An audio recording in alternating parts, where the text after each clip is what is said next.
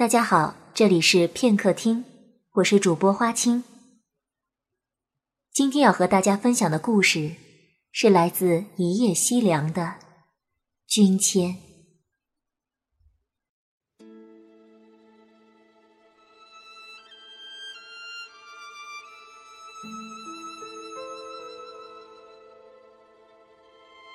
我知道自己就要死了。无论医生和妻子的配合多么天衣无缝，但这是我的身体呀，哪个部分坏了，哪个部分烂了，我还是知道的。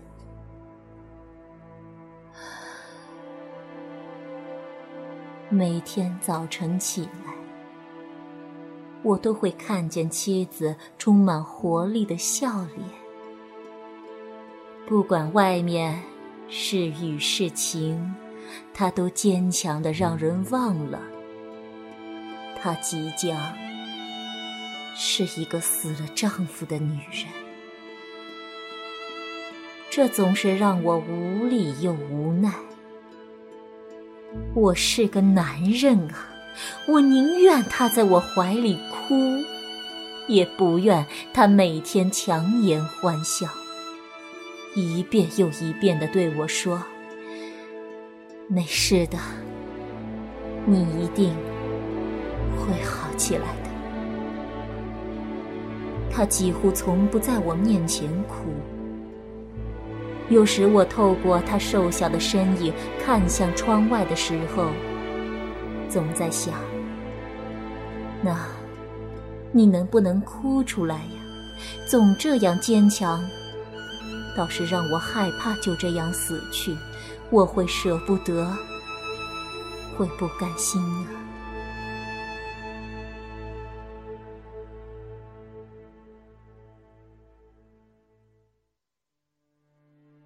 妻子每天都会带一束开得正盛的花束来，说给病房增添生气。我嫌麻烦，说还不如养几盆盆栽。谁知他说不行，这样会把病根种下的。我失笑，真不知道我是怎么爱上这个傻妻子的。当我把签了字的离婚协议书拿给他的时候，他没有想象中的哭闹和发怒，只是平静的接过去，模样好奇的说。原来离婚协议书是这个样子的。说完，就把协议书撕成碎片，从头顶一洒而下。等过了这个冬，我们去看海吧。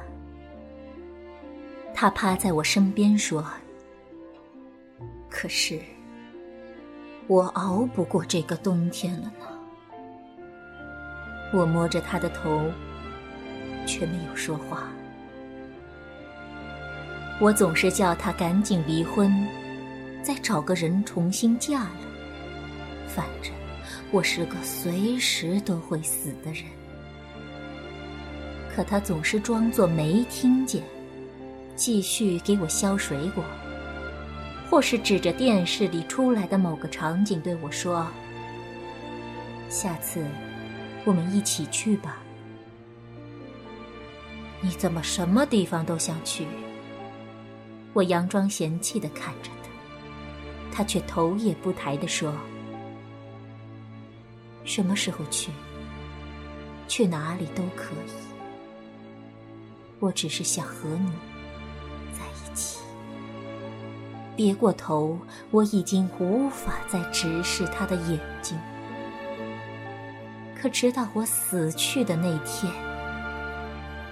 知道，原来这双美丽的眼睛可以流出这么多的泪水。我听见他在对我说：“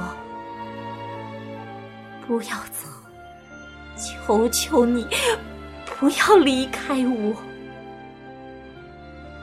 我心痛的立马去抱住他，可是我的手却穿过了他的身体，而在我身后，另一个我却被人用白布遮盖住了眼睛。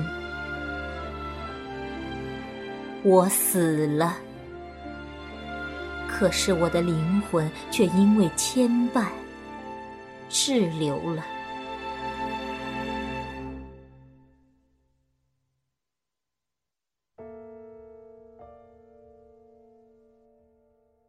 死后的千年间，我每天都飘在他身边，看着他一个人打理我们共同的店，看着他一个人坚强的生活。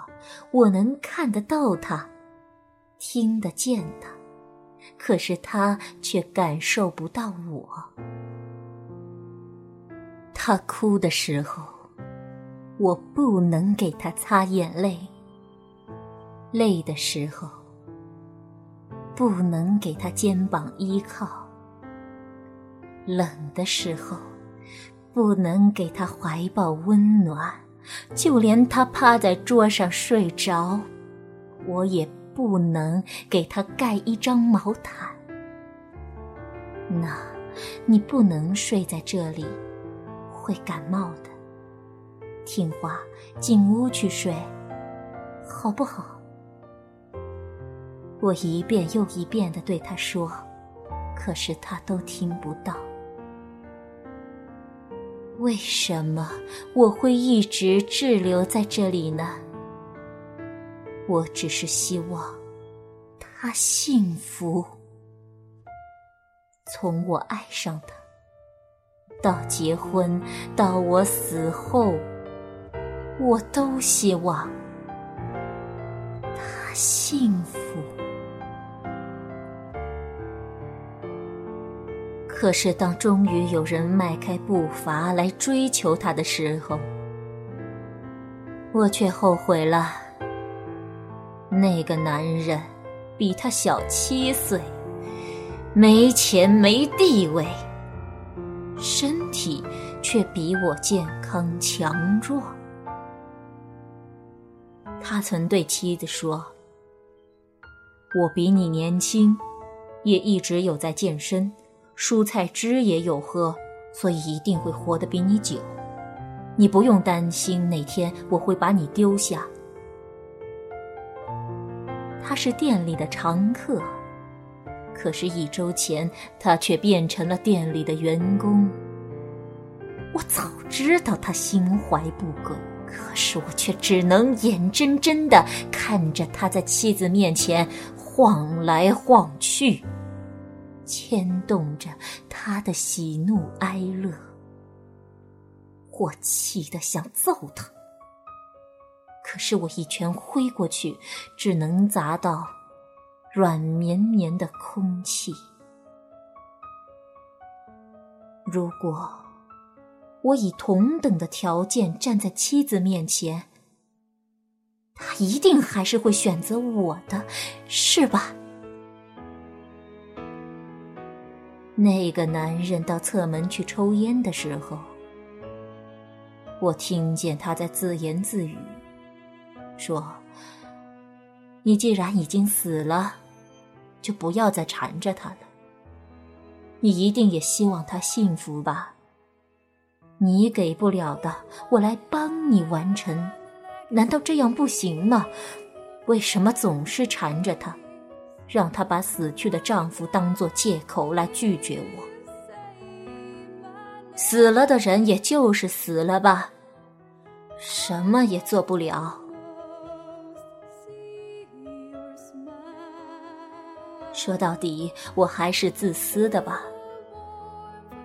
我已经困了他这么些年，还要困多久呢？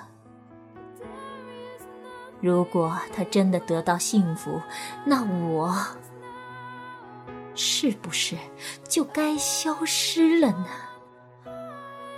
我不知道该以怎样的心情去面对这一切。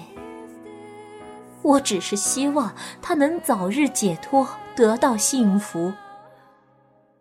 但是又不希望他爱上别人，忘了自己呀。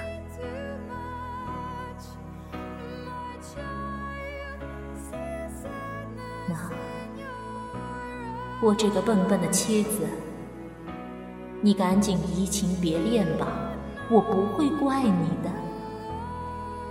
你一定要幸福。这句话，还是等到他完全忘了我的时候